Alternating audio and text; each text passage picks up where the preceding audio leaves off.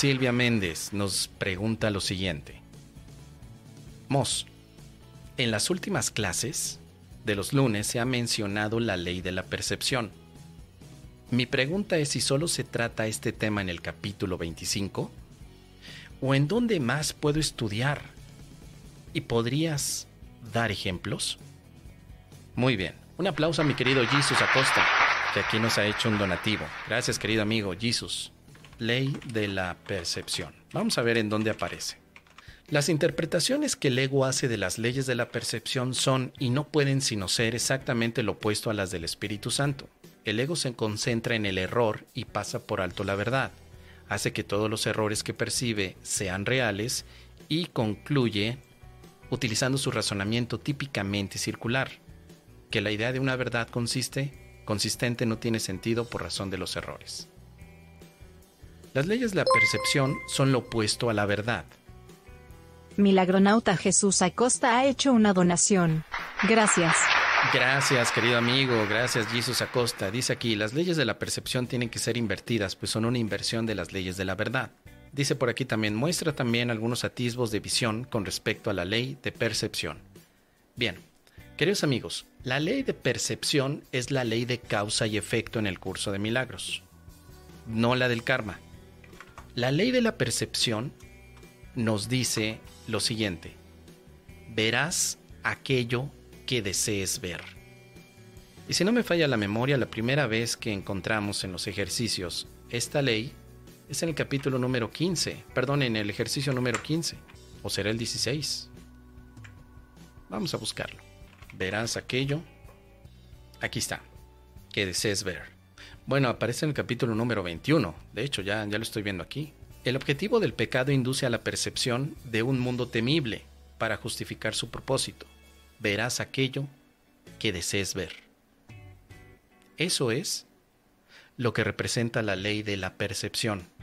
Así que la podemos encontrar en el capítulo número 20. Luego tenemos este otro enfoque en el capítulo número 30 alegrémonos de que verás aquello en lo que crees y de que te haya concedido poder cambiar tus creencias.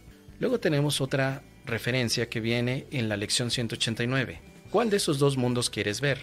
La decisión es tuya, pero debes conocer la ley que rige toda visión o percepción, que es lo mismo, y no dejar que tu mente lo olvide.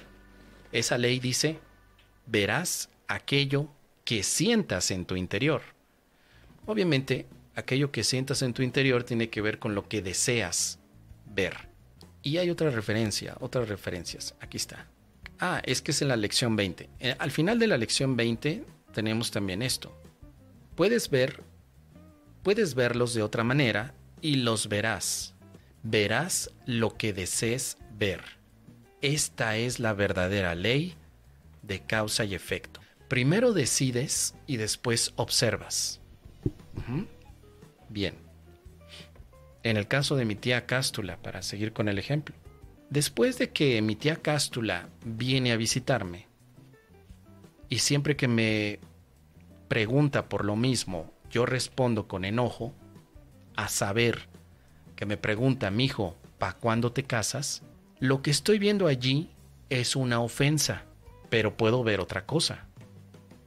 No se trata de que mi tía Cástula deje de preguntarme lo mismo, sino más bien cómo estoy decidiendo percibir esa situación.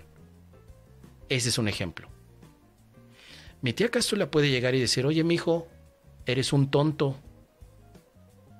Bien, la pregunta es, ¿qué significa para mí? ¿Miedo o amor? Si significa miedo, entonces me ofendo y empiezo a atacarla. Le voy a decir, pues si yo soy tonto, tú eres una vieja bruja. ¿Para cuándo te mueres? Deja de preguntarme para cuándo me caso, tú para cuándo te mueres. Ya tienes 85 años, ¿no? Pues ya, estás robándole el aire a la gente. Verás lo que desees ver. Lo que yo estoy viendo allí es una ofensa, no una pregunta, una ofensa. ¿Notas lo, diferente? La pregunta de mi tía Cástula, ¿para cuándo te casas? ¿Qué significado puede tener? Pues el que yo le quiera dar.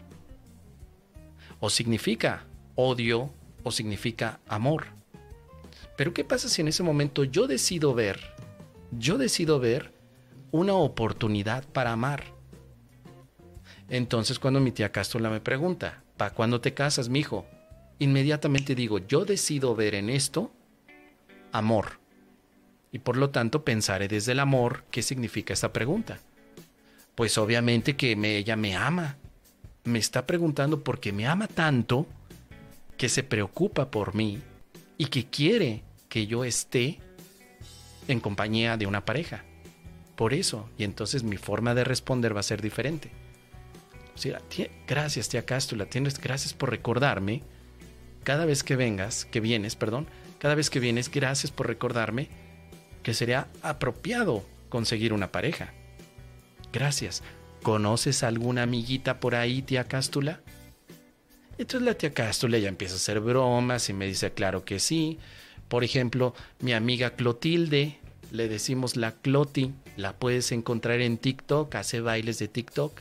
Y yo, ah, no me digas, eh, tía, ¿en serio está en TikTok? Sí. Ya la busco, le digo, oye tía, pero es que esta, señora tiene 86 años como tú. Ay, ay, es una niña, es una niña, pero yo sé que eres de mentalidad abierta, mi hijo, yo lo sé. Ese es el ejemplo que te puedo poner, querida Silvia. Verás lo que deseas ver en cuanto a significado, no a cosas. Porque alguien puede malinterpretar y dice, yo lo que quiero ver es un millón de dólares. ¿Por qué no lo veo? Si deseo, deseo un millón de dólares. No, no, no. A ver, eso pásate a la siguiente ventanilla. Eso es ley de atracción y esas magufadas del secreto. Pásate para allá. Aquí estamos hablando de significado. ¿Quieres ver el significado del miedo o quieres ver el significado del amor? Yo lo que quiero ver es la sanación de mi cuerpo. Siguiente ventanilla. Pásate allá con don Próculo. Aquí es que quieres ver el significado del miedo o el significado del amor. Yo deseo ver el significado de miedo. Entonces cuando me pregunta tía Cástula, ¿para cuándo te casas? Siento miedo de que me está diciendo algo que me puede afectar pero puedo decir no. Decido ver amor o milagros en esta situación. Eso es un gran ejemplo de lo que significa la ley de la percepción. Tú eliges qué percibes. Pero en cuanto a significado, más que a elementos. Es lo que te puedo compartir, querida Silvia. ¿Tú qué opinas? ¿Qué opinas?